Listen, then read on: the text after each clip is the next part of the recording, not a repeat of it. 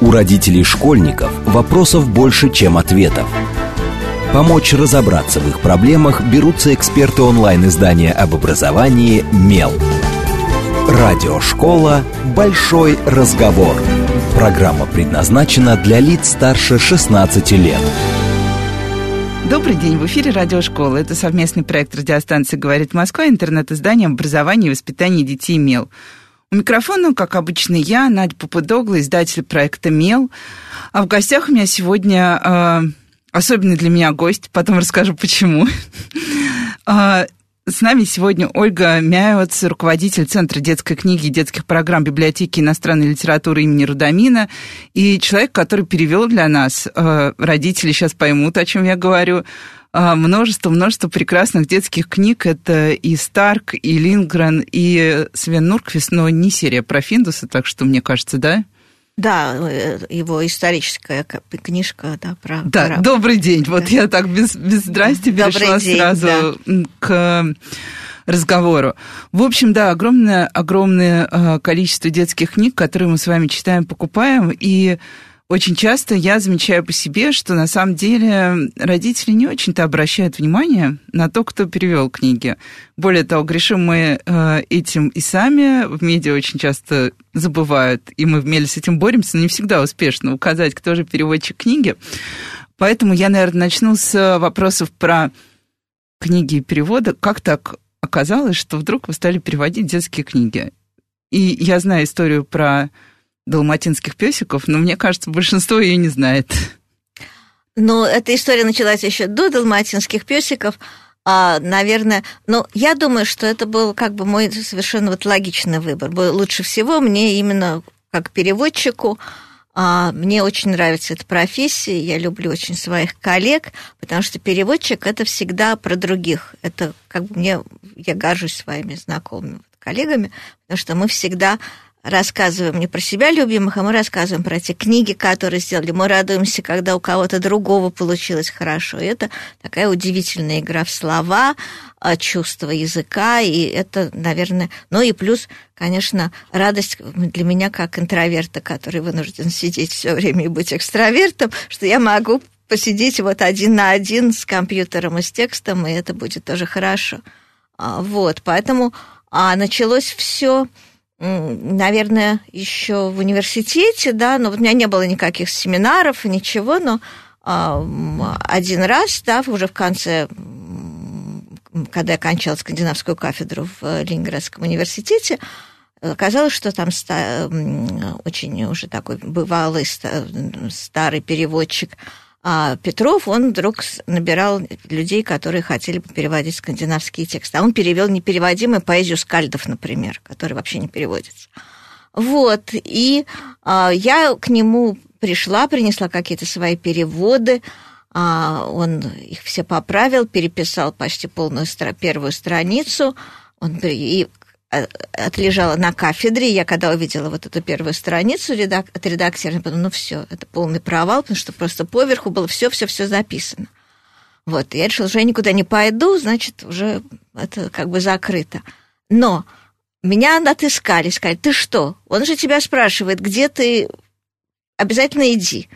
И когда я пришла, он сказал, понимаете, а вытащила меня туда эм, как раз внучка Ганзенов. Вот, и она, и он сказал, если текст хороший, его хочется править.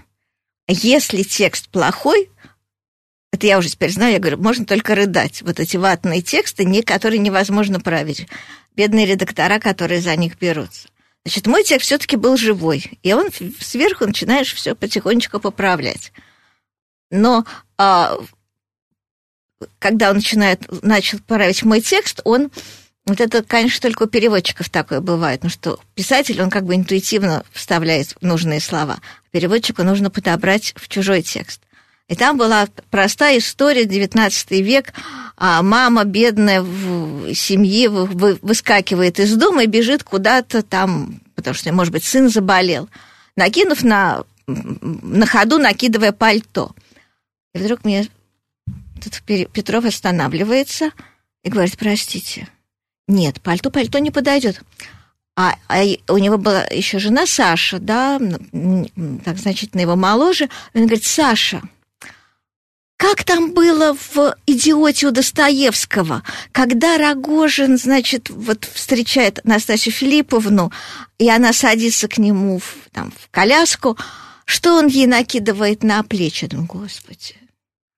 Саша говорит, да, да, бурнусик. Вот, вот нужен бурнусик. Вот, вот все, что я дальше потом делала, я говорю, я вышла из этого бурнусика, как остальная литература из Шинели. И это, конечно, всегда начинаешь потом искать вот эти вот слова, выцарапывать их, находить интонацию, это очень здорово, то, что мне очень нравится. Ну, а...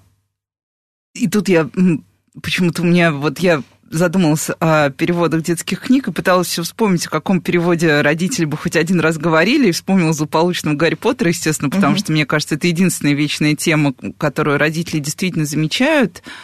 А, а бывает так, что бывают какие-то книги, которые не идут. Вот э, как раз вот ватный... Я могу сказать, как редактор... Э, у нас тоже есть понятие ватный текст, но это когда ты смотришь, ты понимаешь, что ты не поправишь. И ты просто возвращаешь, и ты говоришь, спасибо да. большое, мы не можем принять этот текст, вот так и так.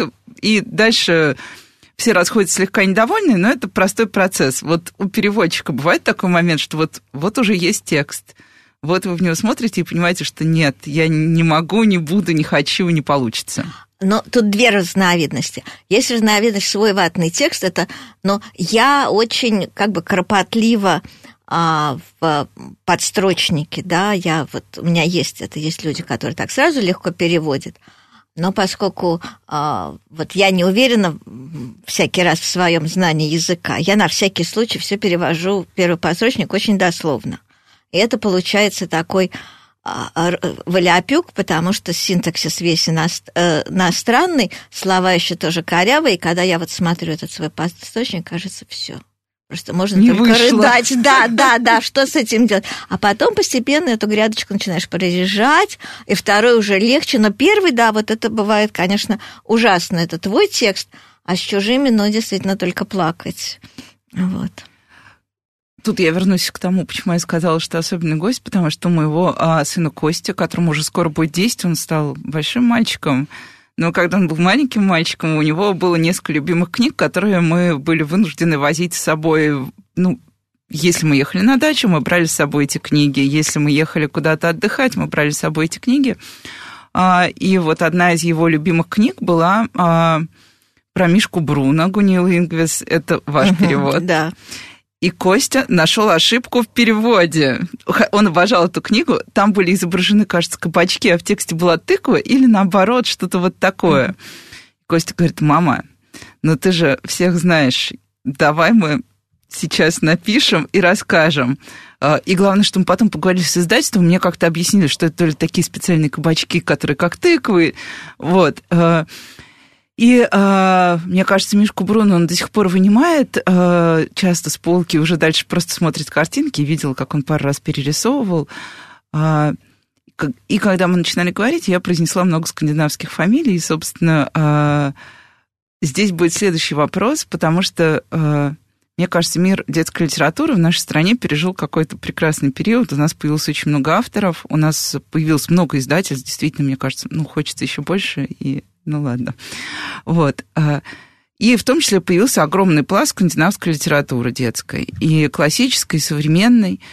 И часто я слышу от родителей такую претензию. Это очень сложная литература. Это очень тяжелая литература. Эти скандинавы чего там только не напридумывают. Вот как вам кажется, почему у, остается вот такое впечатление, как у человека, который видел больше книг, чем видим мы на самом деле, все, кто читает с детьми? Ну, во-первых, у каждого, для каждого человека свои книги. И это мы, может быть, потом поговорим про библиотеку. А, поэтому мне тоже не все книги нравятся, и не все книги скандинавские мне нравятся, и какие-то мне кажутся сложные, которые, может быть, вам будут легкими. Да? Мишку Бруно я тоже очень люблю, вот, а, но а, это нормально. А, есть, конечно, темы, которые просто, ну, культурологически, да, для а, русской, русской культуры, русского воспитания, менталитета, они сложны. Но, тем не менее, вот как все гениальное, да, как художник, да, можно рисовать вот похоже, и будут хорошие там картины с букетами. Есть сумасшедшие художники, есть такие особые иллюстраторы, которые раздвигают эти границы. Поэтому, конечно, э, границы детской литературы, они тоже меняются. И то, что не в центре, а то, что по бокам, это всегда э, трудно, и от детской литературы ждут, что было так, как я в детстве сам читал. Она не только дети консервативные, родители еще более консервативные. Мне кажется, родители более консервативные. Да, и мы все время боимся, что дети прочтут не так, и они поймут не так. И у меня есть книги, которые вот просто я знаю, что вот там, Например? Я, ну, например, ну, самый классический пример – это «Чудаки и зануды». Да? Книга, которую, когда я прочитала, я сразу захотела ее переводить, я уже была знакома с Ульфом Старком, но я прочитала, мне понравился именно тот момент, который а, самый там провокативный, потому что я поняла, что Старк тоже очень издевается над взрослыми, потому что вот мы все ждем, вот сейчас будет ага, тут будет клубничка. А дети в 12 лет, они не думают про клубничку, у них совсем другие отношения. Он пишет все время про дружбу.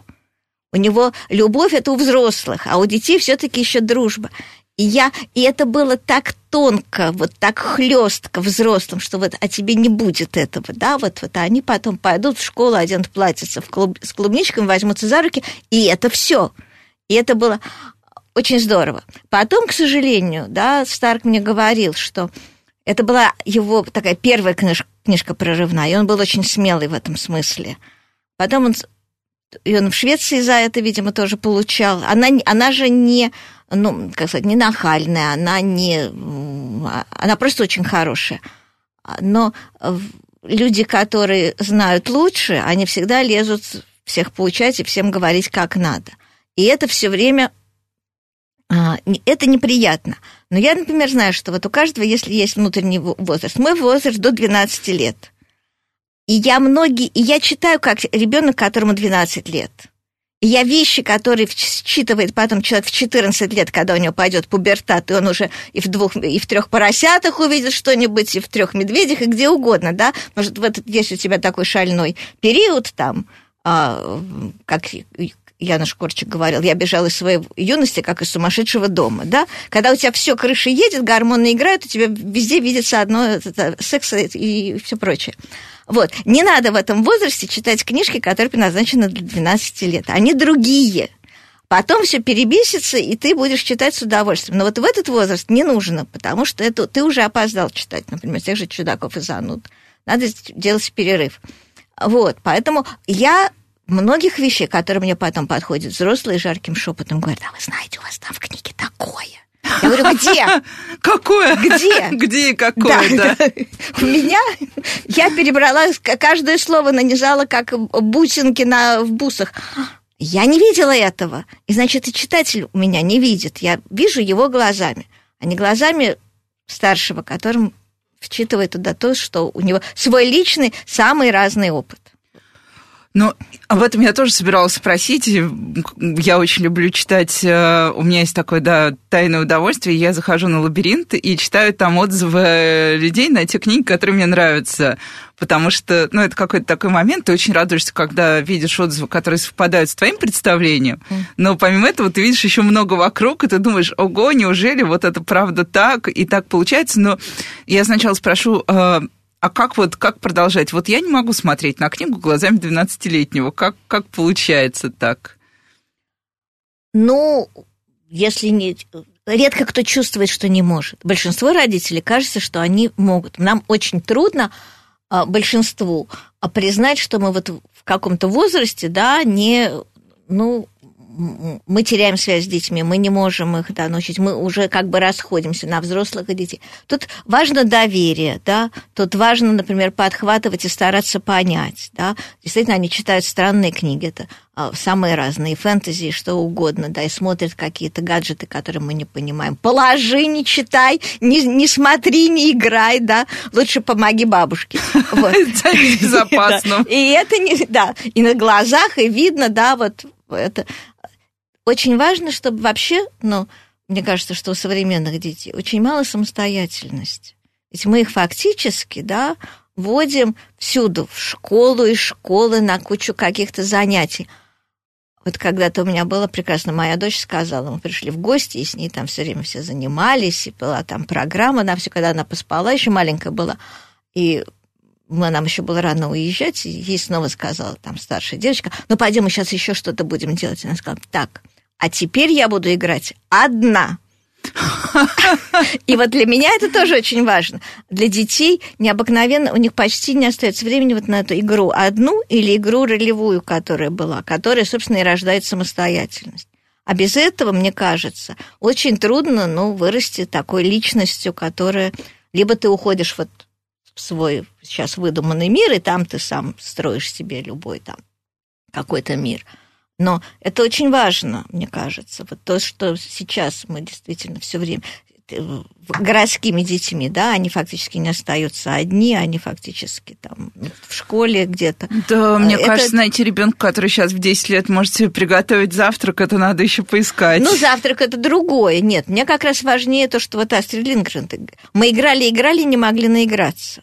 Вот это вот игра, которая должна быть самая а разная. А играть, да, да мы да, даем да. детям гаджеты. Ролевые игры А потом говорим, да, да, чем да. ты занимался весь да. день. Да, поэтому мне кажется, что это важно. Вот возможность выбора, возможность свободы выбора, которая должна быть и у ребенка тоже. Обязательно. То есть мы контролируем это, мы следим за этим как взрослые, мы опекаем, но все-таки и ошибки он какие-то должен совершать сам, и поступки, которые мы уважаем. Это как раз, да, то, что мне говорит мой ребенок. Мама, ты все время говоришь про свободу, но я не свободен пойти босиком тогда, когда я хочу пойти босиком. И я сразу так чуть-чуть говорю себе, если он пройдет босиком даже по асфальту, ничего не случится, если уж так ему хочется. Пусть поймет, какой асфальт если по нему действительно идти без обуви. А, немножко, да, вот к предыдущему тезису про нашу ностальгию я очень а, часто, ну, во-первых, как бы есть у всех а, у всех детских издательств есть классическая присказка, когда они приезжают на разные ярмарки, выставки книг и так далее, где продают книги, а, всегда найдется хотя бы один покупатель, который подходит и спрашивает, а у вас есть Денискины рассказы или там, а у вас есть Носов? И когда узнают, что нет Носова, сразу уходят, даже не пытаясь посмотреть, что там перед тобой лежит, взять книгу, полистать и так далее.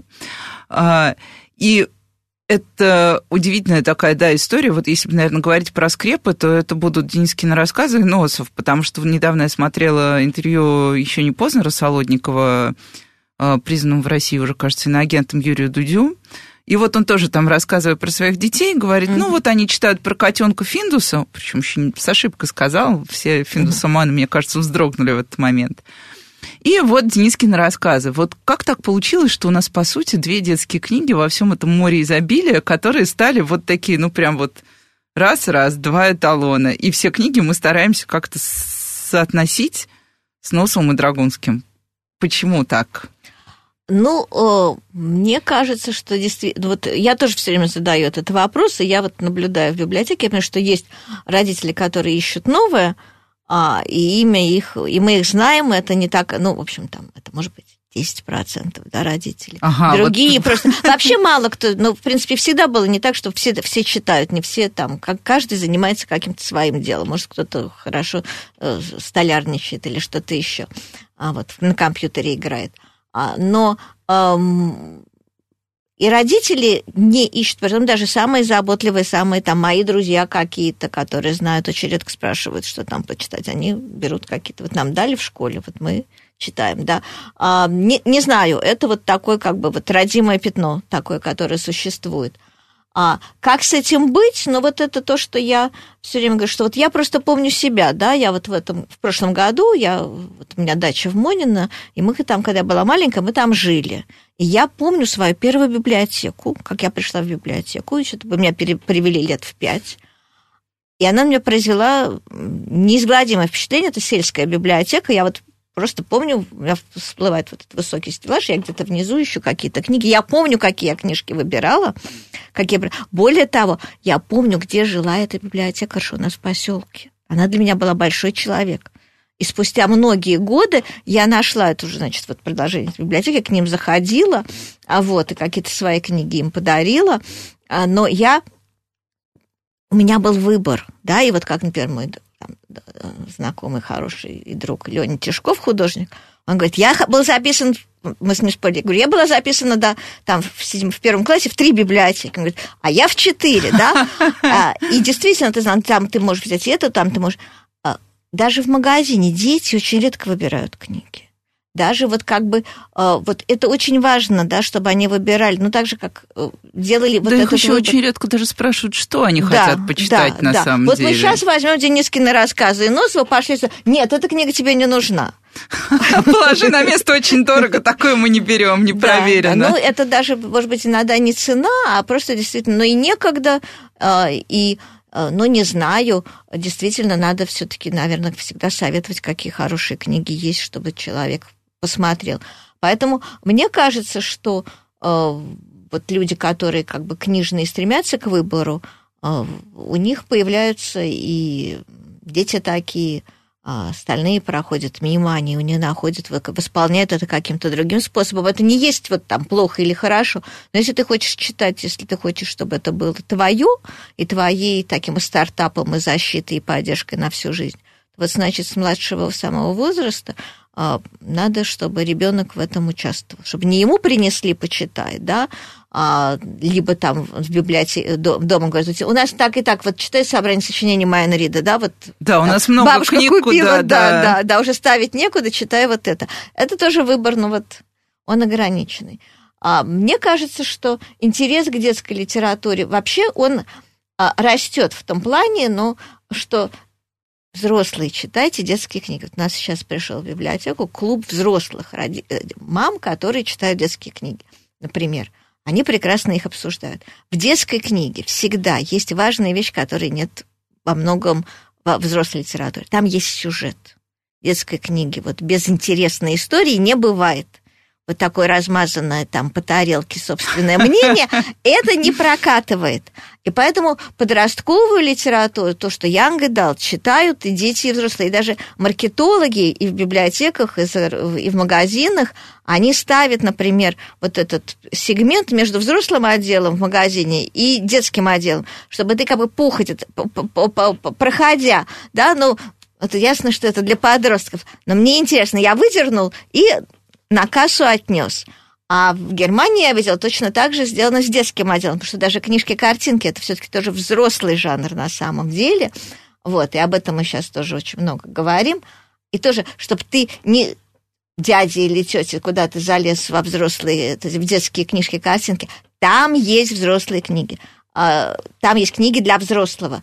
И книжки-картинки теперь продают во всех музеях в мире, да, обязательно. И ты можешь там посмотреть и выбрать ее как альбом по искусству. Это книги, как я очень люблю это слово, которое цитировал Чуковский, детское, всех не, да, поэтому мне кажется, что это, и многие так считают, что книги, которые написаны там, ты просто выбираешь свой возраст. В детской и в подростковой литературе очень много того, что нам интересно и важно читать. Все приключения. А, но тот же самый, а, это необычно, как оно, ночное убийство собаки, да, или приключения Пи, да, это, в общем-то, подростковые вещи, но это какая мощная литература, да, ее ты начинаешь читать. Можно прочитать ее в 12 лет, а можно в 54. Ну, мне кажется, и вообще... получить удовольствие. Да, к детским книгам как-то, ну, к детским это сейчас получается, да, прям супер какое-то общее угу э, понятие, но э, вот у меня как раз, когда родился ребенок, первый раз, когда ты возвращаешься ко всему, что ты читал, и плюс ко всему обрастающей массой нового, и как раз вот Янка Далт, у меня есть несколько любимых романов, они формально изданы детскими издательствами, и, ну, как бы uh-huh. там 15 плюс, 16 плюс, а я получаю огромное удовольствие, когда э, их читаю, и некоторые из них я даже перечитываю, и а, мой ребенок вечно тоже ворчит. Он говорит, мам, ну ты ради этого как бы, да, покупаешь книги, чтобы потом сама на моих полках копаться. Ну, там как-то я расставляю э, книги более-менее так, чтобы его полки были нижними, а мои верхними, чтобы всем было удобно. На самом деле, сейчас мы прервемся уже на короткие новости, и сразу после этого поговорим про библиотеку, потому что, да, моя жизнь тоже началась с того, что меня в 4 года отвели, кажется, в библиотеку и оставили там. Это радиошкола, не отключайтесь. У родителей школьников вопросов больше, чем ответов. Помочь разобраться в их проблемах берутся эксперты онлайн-издания об образовании «Мел». Радиошкола «Большой разговор». Добрый день, в эфире снова радиошкола. Это совместный проект радиостанции «Говорит Москва», интернет-издание образования и воспитания детей «Мел». А, у микрофона, как обычно, я, издатель Мела Надя Попудогла. А в гостях у меня сегодня руководитель Центра детской э, книги и детских программ библиотеки иностранной литературы и переводчик множества э, книг, которые мы читаем вместе с детьми, которые мы читаем отдельно от детей и так далее. В общем, у меня в гостях Ольга Мяевец. Добрый день еще раз, Ольга. И сейчас библиотека иностранной литературы. Мне кажется, вы пришли в библиотеку еще до того, как там появился детский зал как, откуда вырастают детские залы взрослых библиотек? Ну, это такой уже такой старый лонгрид, да? Да, да, да. да. Я пришла в, в иностранку и сразу почувствовала себя вот там на месте. Это было еще вот в такие советские времена, вот какой-то глубокого застоя. А, но, к счастью, они на моей памяти очень быстро кончились. Это были вот 80-е, середина 80-х. И буквально вдруг в конце 80-х произошли необыкновенные вещи. А, мы выбрали директором а, гениального ученого Вячеслава Всеволодовича Иванова. А, мы в одночасье был захлопнут спецхран, например, который составлял большую часть нашей библиотеки где были книги, которые можно было читать только по специальному разрешению специалистам. И когда... Э, э, да. Извините, у меня прям пароксизм спецхрана происходит. Да, да, да. Мы даже, потому что у нас был юбилей года два или три назад, как раз мы въехали в этом в ковид, вот с нашим отделом. А, и мы хотели сделать такой веселый капустник. Я нашла фотографию, где Горбачев стоит с Никсоном на Красной площади и что-то ему показывает. У нас мы хотели сделать такую фотографию, что Никсон спрашивает, как пройти в библиотеку иностранной литературы, потому что, ну, во-первых, любой американец с радостью пришел в, в какую-нибудь библиотеку, для них это как бы нормально. А во-вторых, потому что действительно к его приезду вот просто в одночасье захлопнули, открыли спецхран. Все было велено в раз и открыть. И у нас освободился свободный зал, и мы подумали, что... А тогда все решали все. Мы, молодые сотрудники, в том числе члены трудового коллектива. Это вообще было время... Надо, наверное, садиться и записывать. Это все теперь уже никто не поверит. И мы решили, что да, вот освободилась площадь, пусть будут там детский зал, потому что у нас всегда было много детских книг в фонде, а, как часть мировой культуры, что ценно – а, и, во-вторых, потому что стала меняться школа, и к нам стали приходить дети, которые тоже... У нас прекрасные детские библиотеки, но если ты хочешь в восьмом классе прочитать Декарта, тебе его негде получить, если у тебя его нет в домашней библиотеке, потому что тебя никуда во взрослую не запишут. Поэтому вот первым декретом как раз Вячеслава Всеволодовича Иванова было открытие детского читального зала и допуск детей ко всем фондам библиотеки, начиная с пяти лет. Вот. вот так вот. Да. Забудем наконец-то о возрастном цензе, хоть, хоть Но, к сожалению, нам потом это, да, откатили назад, и сейчас это уже не так просто, как тогда. Но я считаю, что это было действительно правильное. И это было очень здорово. И, а я до этого занималась средневековой шведской литературой. А, и перескочить на детскую мне было я понимала, что ну что дает университет? Он дает знание о том, что а, дурак думает, что он все знает, да? Образованный человек понимает, что он ничего не знает. Я поняла, что в детской литературе я тоже ничего не знаю. Вообще, очень хорошая позиция для родителей. Но я была еще и молодой мамой. Вот, поэтому в страшные годы перестройки и застоя я с упоением читала тот фонд, который у нас есть в библиотеке. Поэтому я не помню, то есть я помню, что было голодно, помню, что было трудно одеть ребенка. Но для меня это были абсолютно счастливые годы. Свободы, чтения того, что я люблю, и каких-то вот таких делания того, что правильного, что я хочу. Вот, поэтому так родился детский читальный зал. А, тогда он был единственный такая вот научная библиотека, где был детский зал. Теперь этих, к счастью, много. И мне кажется, что библиотека очень важная сказать, институция, да, но вот мне так повезло, я была в такой международной организации, которая объединяет все библиотеки и в мире. Я, наверное, была в библиотеках в странах 30. И я знаю там, но не только в Скандинавии, что вообще библиотека – это такая важнейшая социальная институция, это наша свободная площадка. И это обязательно надо отстаивать, потому что Вот единственное место, где каждый ребенок может получить стартап и читать в своем темпе. И если ты там у тебя дома неблагополучно, ты можешь там найти место, где чисто и светло.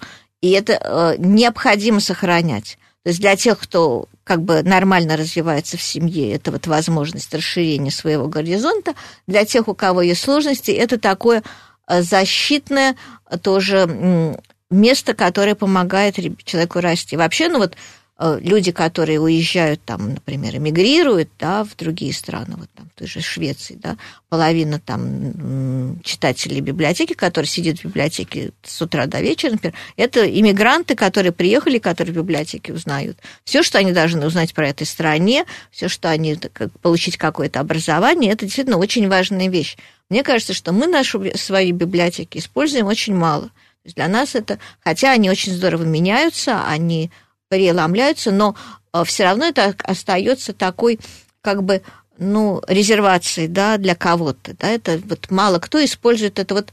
Мне очень нравится, мы были в Финляндии, у нас был какой-то там семинар в, в Турку в библиотеке, а там все стеллажи у них на колесах, и ты можешь прийти и сдвинуть стеллажи так, что ты сидишь, и тебе там удобно. И вот мы сели в, в каком-то зале в углу, разговариваем, и в это же время там был диванчик, на нем лежал человек, он пришел с утра, и он там читал и проводил время.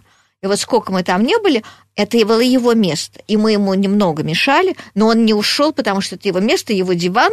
И вот здесь вот, вот абсолютно... Мне кажется, что вот библиотека – это место каждого. То есть каждый там должен быть абсолютно хозяином. В каком еще месте мы можем быть так хозяином? Ни в больнице, ни в театре, ни, нет, я не знаю, нет. фактически везде нас учат, как надо себя вести. Вот библиотека должна быть местом, где мы, соблюдая условия, все-таки строим себя, растим, интеллектуальными, свободными людьми. Вот мне кажется, что это для этого. Ну вот мне казалось как раз, что за последнее время, а, что был какой-то момент вообще э, темноты для библиотек. Ну и на самом деле мы знаем, что в регионах не так все благополучно, как в Москве.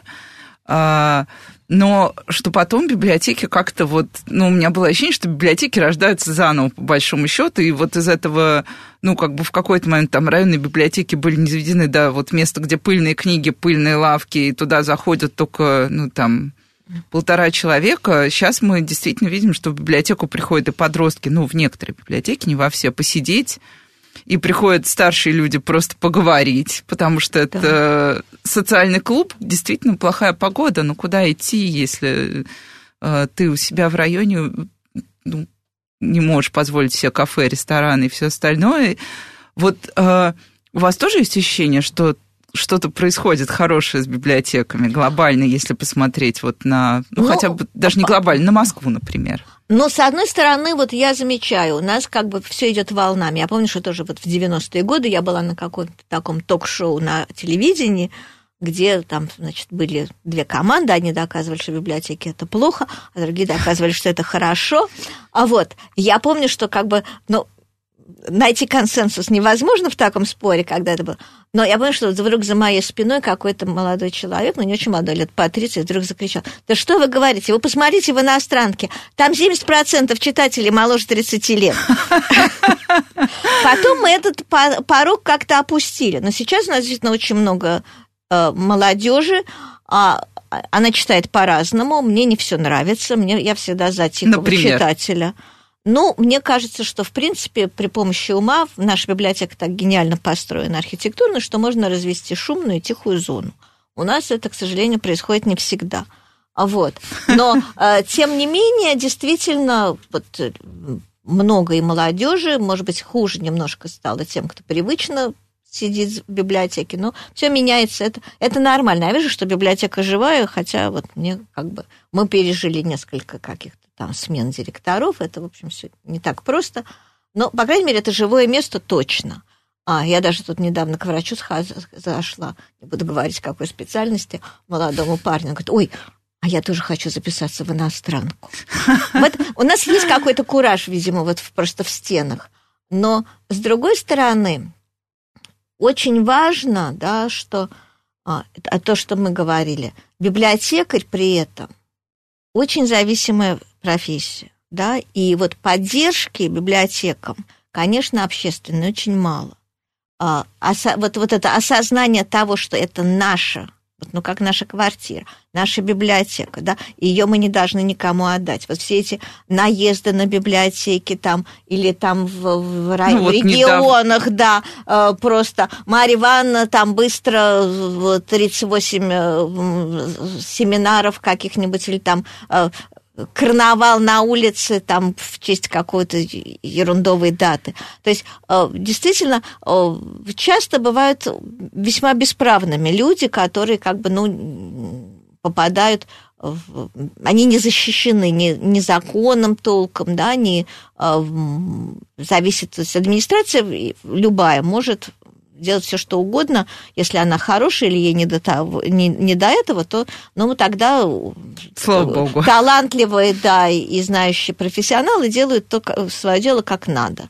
А, но статус вот в обществе не так, как вот, простите меня, в Соединенных Штатах, что меня потрясло, когда я была там в 92 году, что музеи и библиотеки в этой ужасной загнивающей стране просто ну, как священная корова. То есть вот основное всегда, да, вот просто отношение к тому, обязательно надо посещать библиотеку, обязательно надо сходить в музей. Это мне хочется, чтобы в нашей стране было так же. Ну, мне кажется, у нас вообще, если ты скажешь кому-то, что ты работаешь в библиотеке, то считается, что ты прям, ну, это вот как-то так это на тебя смотрят. не удалась, да. Да, как будто ты на дне социальной лестницы, потому что да, я да. помню, что я один раз так пошутила, меня да, спросили, кем ты работаешь, я говорю, я работаю в библиотеке. И на меня посмотрели, мол, ну да, не удалась, не, не справилась, ничего в жизни не добилась, и мне стало как-то прям очень не по себе, потому что, ну, как бы когда ты говоришь, что ты работаешь учителем, такой, это, так я тоже иногда шучу, но тебя тоже так смотрят, мол, ну, да.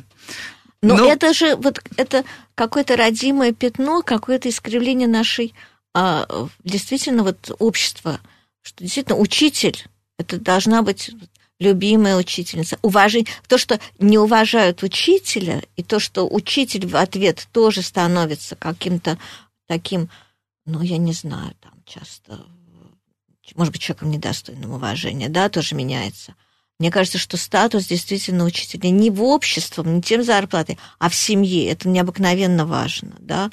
Мы же ищем для ребенка учителей, мы и в то же время мы позволяем себе там даже уважающим учителю, которого мы уважаем, Э, тыкать, э, не, не, не ты говорить, да, а указывать, как надо. Или не, И что да, надо. Да, да, не уважать именно как профессионала. Потому что если мы уважаем кого-то как профессионала, мы допускаем, что мы не вполне понимаем, что он делает, да, там.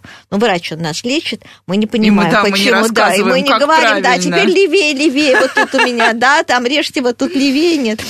Вот, поэтому и здесь вот с, с людьми, которые работают в интеллектуальной сфере, конечно, мы должны понимать, что мы не все знаем, и кто-то может знать лучше нас, и кто-то может, и мы можем просто говорить с ними на равных. Но вот это, к сожалению, не происходит часто. И теперь спрошу про детей и про молодежь, и про всех остальных, потому что получается, что у детского зала большая уже история, и вот они приходят и уходят, приходят да. и уходят. А у нас я... даже так называется. У нас вот уже как бы пошел как бы воспроизводство. Мы называем это дети иностранки, да. Это действительно особая категория людей. Они приводят своих детей или просто сами вспоминают об этом. Да, это какая-то такая заразная вещь внутренней свободы. А, и, по-моему, у нас, у нас еще курсы иностранных языков. И наши дети читают на иностранном языке еще. А, хотя у нас много книжек на русском, естественно. И это тоже очень важно, потому что это отличный стартап. И я хочу сказать, что вот если говорить о, например, занятиях в библиотеке, да, я просто знаю, да, ну вот мне тоже в школе сказали, что я никогда ни одного языка знать не буду. Ну, со страху я выучила пять. Да, да, но а, и таких детей очень много. И школа ставит нашим детям, и жизнь, как жизнь ставит нам, клеймо. Вот ты вот выше не прыгнешь очень важно искать площадки, где тебя оценивают заново, где ты сам себя оцениваешь заново. Вот библиотека одна из таких площадок. И дети, которые приходят к нам, например, на курсы иностранных языков, часто это троечники, на которые уже вот, в общем, нам говорят, ну, в школе сказали, что нет. И вдруг он начинает сам вот потихонечку учиться и понимает, что это другое. Какая-нибудь случайная фраза, дети все понимают иначе – очень важно, чтобы говорили разные люди, чтобы на, у нас про всех, про каждого было много разных мнений, да. Ну вот представьте, что у нас сидит вахтерша, например, там, где вы входите, не в нашей библиотеке а вообще, и у нее есть свои представления о прекрасном, и она вам каждый день будет говорить, ну, Надя, ну, ты опять вырядилась, да, там, вот. Ох. И в какой-то момент ты там можешь сдрейфить, да, по крайней мере, это будет на тебя влиять. Поэтому... Ну, а дети? Вот я от многих слышу, вот в этой студии я прям всех-всех, кто может мне так или иначе рассказать, спрашиваю э, о том, как меняются дети. Вот у меня, например, была недавно в гостях педагог Ольга Гвинжили, очень угу. известный э, учитель начальных классов, и вот она, я ее спросила, вот у вас, вы уже очень э, много лет работаете с, детьми, и через вас прошло много-много вот этих первый, четвертый угу. класс, первый, четвертый класс они э, отличаются от тех, что были, скажем, 10 лет назад, вот те дети, которые, которых вы сейчас выпустили. И она стала говорить, что да, очень сильно отличаются. Вот по вашим детям есть ощущение, что они стали какими-то другими? Я даже не буду спрашивать, больше-меньше читают, потому что, мне кажется, больше-меньше... Ну, в принципе, меньше... да, в принципе, конечно, меняются. В принципе, во-первых, мало кто, ну вот это в Москве, да, действительно, то есть надо рано прийти в библиотеку все таки это воспитывается этот навык. С какого-то возраста дети приходят уже им там может быть, не очень интересно. Они не умеют себя в этой библиотеке там, найти, это происходит постепенно. И здесь тоже очень важная вещь. Вы знаете, вот в нашей библиотеке, я смотрю, у нас, например, вот в субботу, в воскресенье, честно, больше всего народу, и они даже друг другу мешают, потому что кто-то там играет, кто-то читает. У нас очень много пап. И это вот так. просто у нас называется такой воскресный папа, да, их очень много. И вот они приходят, видимо, им там выдали ребеночка. Но, во-первых, папы считают, что действительно пойти в библиотеку это вот, ну, не, не, не женское дело, то есть это вот для всех, это не унизительно. Они приходят с ноутбуками, они садятся как бы в стороне, а потом постепенно, из-под мы не заставляем, клюют вот на эти книги, и дальше они читают вместе, и дальше уже их за уши не вытащить, и они это могут просидеть с детьми целый день, и это прекрасно. И мне кажется, что действительно вот здесь еще есть ценная вещь такая, почему вот эта преемственность. Но Идеалом для меня было, конечно, у нас была такая очень забавная история, когда вдруг у нас в зале появился английский дедушка и английский ребенок, там вот возраста, наверное, лет семи. И они как бы, а, мы разговорились и узнали, что это, значит, вот был родители этого мальчика, например, скажем, Джона, они приехали, ученые-биологи, они приехали сюда, а вот тут где-то там работали, а дедушка приехал к внуку. И когда дедушка приехал, интеллигентный такой очень красивый старик, он говорит, ну что там, Джон, ну пойдем в музей, в Кремль, в зоопарк. А Джон ему сказал, а он с папой ходил, потому что мама работала, а папа был у них как бы при детях в основном. Он привозил троих детей, читал им все. Он сказал, нет, дедушка, здесь есть одна библиотека, пойдем туда. И они пришли, и вот я не совру, они пришли в одиннадцать и сидели до закрытия. Читали? Читали. Они прочитали всего Тентена, потому что дедушке это нравилось. Они читали с упоением. Дедушка вспоминал то, что он читал. И это было, то есть в это время там у нас проходил в этом же помещении какой-нибудь семинар или что-то. Мы им ничего не мешало. Они были действительно вот погружены, вот им нужно было место для общения. И это тоже очень важная вещь. И у нас есть такой конкурс, может быть, может быть, из-за этого он родился. У нас дети с 7 до 10 лет сами делают книжки-картинки на иностранном языке. То есть вот это они сочиняют историю, что они могут э, написать иностранными словами, они пишут, что не могут, они рисуют. И получаются фантастические книжки – а, и одна из тем у нас была, вот сейчас мы новые будем выбирать, сейчас в сентябре можно присоединиться. А, она была, а, когда дедушка и бабушка были маленькими. 7-10 лет. В этом возрасте дети еще не знают, что они не знают и не могут писать на иностранном языке. И это была вообще фантастическая история, потому что дети спрашивали бабушек и дедушек, рассказывали эти истории, как бабушка начала, например, родилась в Екатеринбурге, потом поступила в МГУ, а дедушка жил там-то, и вот они все это рисуют, потом они встретились.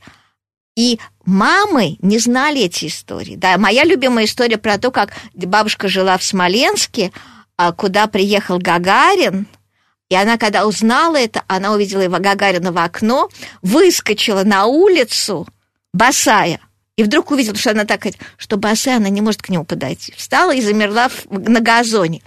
И Гагарин подошел, бабушку там, может, за руку пожал, может, поцеловал, тут я уже не помню, брать не буду, но это все было дети, все это рассказали, показали. То есть это реальные истории, которые они рассказывают. Вот.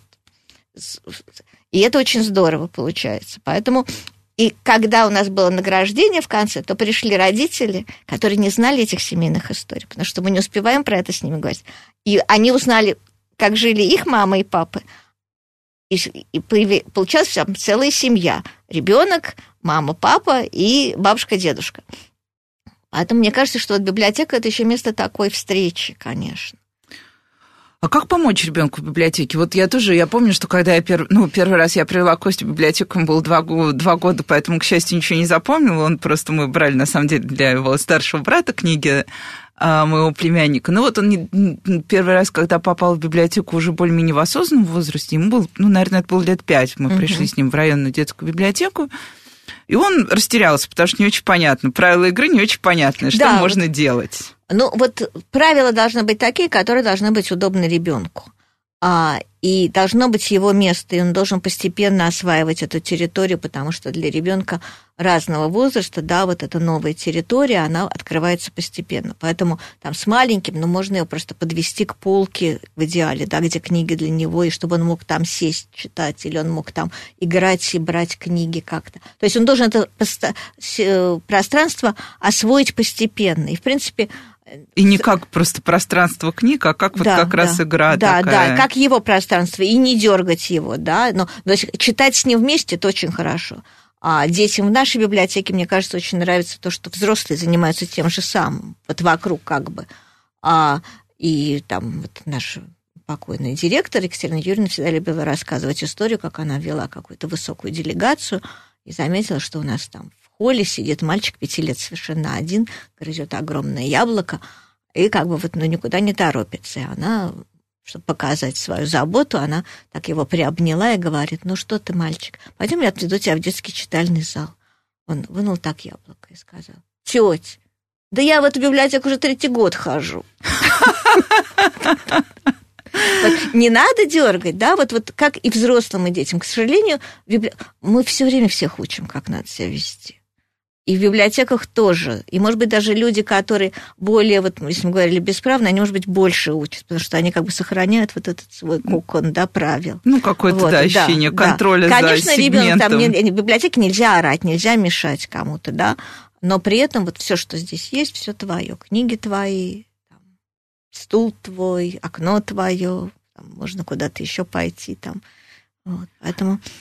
Я, кстати, очень хорошо помню, когда о, вот у моего ребенка случился такой перелом в восприятии библиотеки, потому что так он воспринимал это как мама хочет, чтобы я больше читал. Mm. Вот. А потом он читал какой-то детективный роман в трех частях детский. И э, первые две части у нас были, а, причем это был какой-то старый роман, а третий не оказалось. И он был очень разочарован, ну, потому что хотелось дочитать. Я сказала, ну, пойдем сходим в библиотеку. Думаю, наверняка у них есть, и пальцы держу. Вот, и мы пришли в эту библиотеку, э, ну, это, собственно, Гайдаровская библиотека. Я всю жизнь хожу в одну и ту же детскую библиотеку, как ни странно. Вот, и там наш, нашлась третья часть, и он спрашивает у библиотекаря, да, а может, у вас еще и вот это есть? И я вижу, что все, мне кажется, крючок сработал, потому что нашлось абсолютно все и значительно лучше, чем в любом поисковике. А, ну, и тут мне показывают, что наше время уже вышло. Э, мне остается только сказать спасибо большое. Это очень... 48 минут – это очень мало, сегодня очень мало. Но я надеюсь, что это не последний раз. И спасибо всем слушателям. До встречи на следующей неделе. Приходите в библиотеку. Да, обязательно.